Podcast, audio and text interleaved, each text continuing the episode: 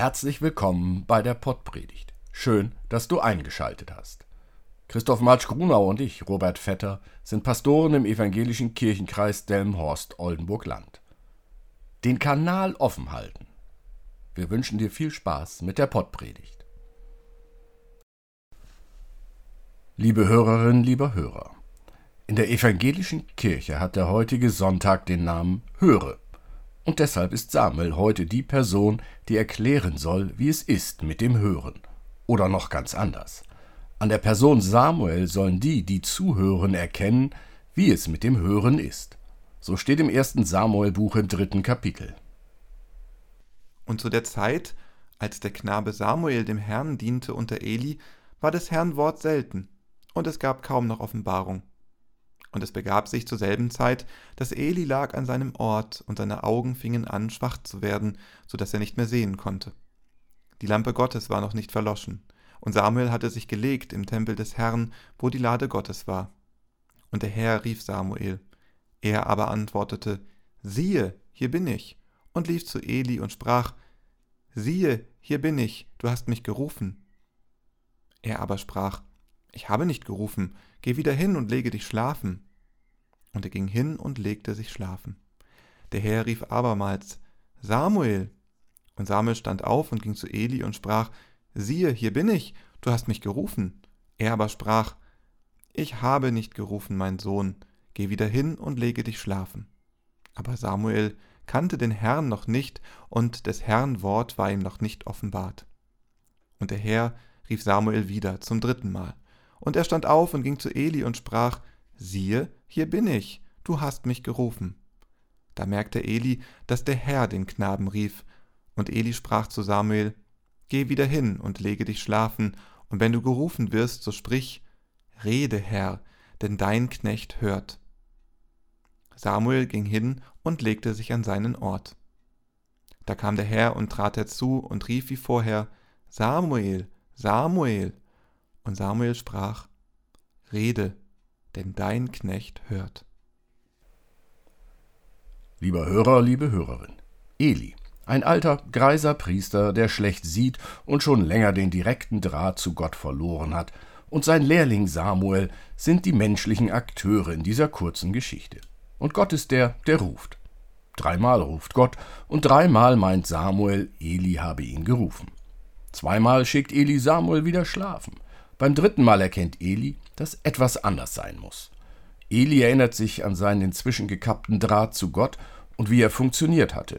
Er schickt Samuel wieder ins Bett, aber dieses Mal mit einem Auftrag für den Schlaf. Wenn du wieder gerufen wirst, Samuel, sei hörbereit. Antworte auf den Ruf mit Rede, dein Knecht hört. Diese Geschichte erinnert mich an einen alten Witz aus dem Bereich der Rettungsdienste. Ein Mann sitzt auf dem Dach seines Hauses und wartet darauf, dass Gott ihn rettet. Kommt die Feuerwehr im Boot vorbei und sagt, Steig ein. Der Mann, Nein, Gott wird mich retten. Das Wasser steigt. Drei Stunden später kommt wieder ein Boot vorbei von der Feuerwehr. Steig ein, es wird höchste Zeit. Der Mann entgegnet, Nein, Gott wird mich retten. Das Wasser steigt. Vier Stunden später kommt das Boot zum dritten Mal vorbei, aber der Mann weigert sich immer noch einzusteigen, weil Gott ihn retten würde. Das Wasser steigt weiter und der Mann ertrinkt. Er kommt in den Himmel vor Gottes Thron und beschwert sich. Du hast gesagt, du würdest mich retten, und ich bin ertrunken.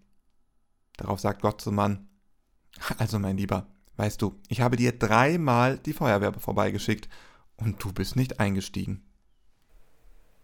Ein guter Draht zu Gott ist wichtig. Der Mann auf dem Dach im Hochwasser hat ihn nicht oder nicht mehr. Natürlich ist die frohe Botschaft der Bibel ein Versprechen des Rettens. Natürlich verspricht Gott uns zu retten. Doch nirgends steht geschrieben, dass er die Wasser nochmal teilen wird, wie er es beim Auszug aus Ägypten für die Israeliten getan hat. Vielmehr ist es so, dass wir Gott vertrauen dürfen, dass er uns retten wird wie die Israeliten, aber eben nicht genau so, sondern anders. Um zu begreifen, wie Gott retten will, gilt es, hörbereit zu sein. Steig ein, sagt der Feuerwehrmann in diesem Moment in den Worten und in der Stimme des Feuerwehrmannes das Wort Gottes hören können, darum geht es. Hörbereit im Alltag und in der Not. Lieber Hörer, liebe Hörerin, Dieses Beispiel ist dir zu platt? Dann ein anderer Anlauf. Ein Beispiel aus der Seefahrt. Dort ist die Hörbereitschaft ein hohes Gut. In der Seefahrt sind alle Schiffe im gleichen UKW-Kanal hörbereit. Im Sprechfunkverkehr auf UKW ist Kanal 16 immer anrufbar, also offen. Kommt ein Ruf auf Kanal 16, wird sofort geklärt, ob es sich um einen Notfall oder eine normale Anfrage handelt. Wenn es kein Notfall ist, wechseln Anrufer und Angerufener auf einen anderen Kanal und alle anderen sind weiter hörbereit. Wichtiges wird so nicht verpasst. Ganz einfach geregelt. Der Mensch ist aber nicht immer in der Lage, einfach hörbereit zu sein. Nehmen wir statt der Seefahrt die Luftfahrt. Hier gibt es in bestimmten Luftbereichen, TMZ genannt, die Pflicht, hörbereit zu sein. Doch schon über Deutschland muss ich wissen, welchen Frequenzbereich ich einzuschalten habe und wie. Immer wieder muss der Frequenzbereich gewechselt werden. Da ist es gar nicht mehr so einfach, immer hörbereit zu sein. Sogenannte Squawk-Kurznummern muss ein Pilot in Deutschland kennen. Wie halten wir einen Kanal für Gott offen? Wie bleiben wir hörbereit für Gottes Botschaften? Die Jüdinnen und Juden haben eine Antwort auf diese Frage gefunden. Sie befestigen an den Rahmen der Eingangstüren eine Erinnerung, eine Holzkapsel, in der sich ein Bibelzitat findet. Höre Israel, der Herr ist unser Gott, der Herr allein. Du sollst den Herrn, dein Gott, lieben, von ganzem Herzen, von ganzer Seele und mit all deiner Kraft. So findet sich beim Verlassen des Hauses und beim Heimkommen immer die Erinnerung, den Kanal offen zu halten. Lieber Hörer, liebe Hörerin, was erinnert dich daran, den Kanal offen zu halten? Amen. Gott öffne uns Augen und Sinne, damit wir erkennen, wer wir sind. Gott öffne uns Augen und Seelen, damit wir sehen, wo Menschen Not leiden. Gott öffne uns Augen und Verstand, damit wir unser Leben begreifen. Der Segen Gottes sei mit uns, heut und alle Tage. Amen.